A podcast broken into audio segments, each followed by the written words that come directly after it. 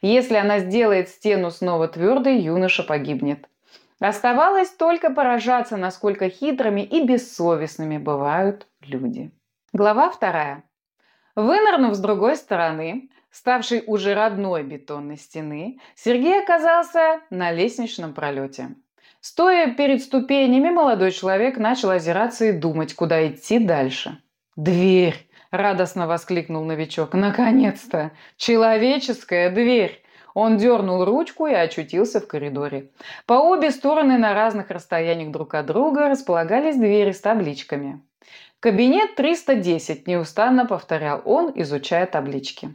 Судя по логике расположения кабинетов, дверь мужчины, имя и отчество которого новичок забыл, должна была находиться в противоположной стороне коридора. Внезапно раздался звонок. Двери начали распахиваться. Не помня себя от волнения, молодой человек несся к нужному кабинету, почти сбивая людей с ног. Он ничего и никого не видел. Перед глазами была пышная пачка крупных купюр.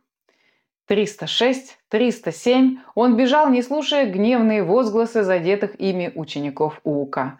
310. Не помня себя от радости, прочитал Сергей и без стука ввалился в кабинет. Молодого наглеца ждало разочарование. Письменный стол, стоящий у окна, был пуст. В кабинете никого не было. «Да ладно!» – недовольно выпалил парень.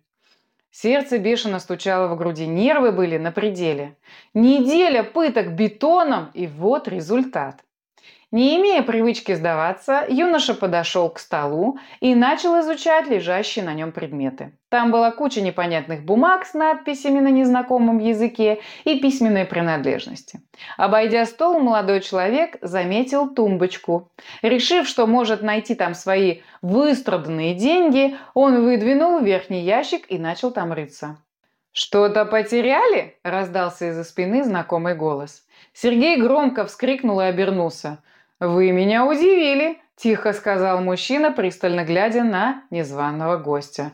«А уж вы-то меня как?» – держась за сердце, ответил юноша. Хозяин кабинета отстранил новичка и сел за стол. «Значит, уже познакомились с директором? Куда вас распределили?» – начал расспрашивать мужчина, закрывая ящик тумбочки. «Я еще у него не был. Сразу пошел к вам», – честно признался парень. «Ко мне? Зачем?» Сергей насторожился. Казалось, этот колдун из 310-го измерения забыл про свое обещание. «Миллион», – кратко напомнил юноша. «Вы обещали мне миллион».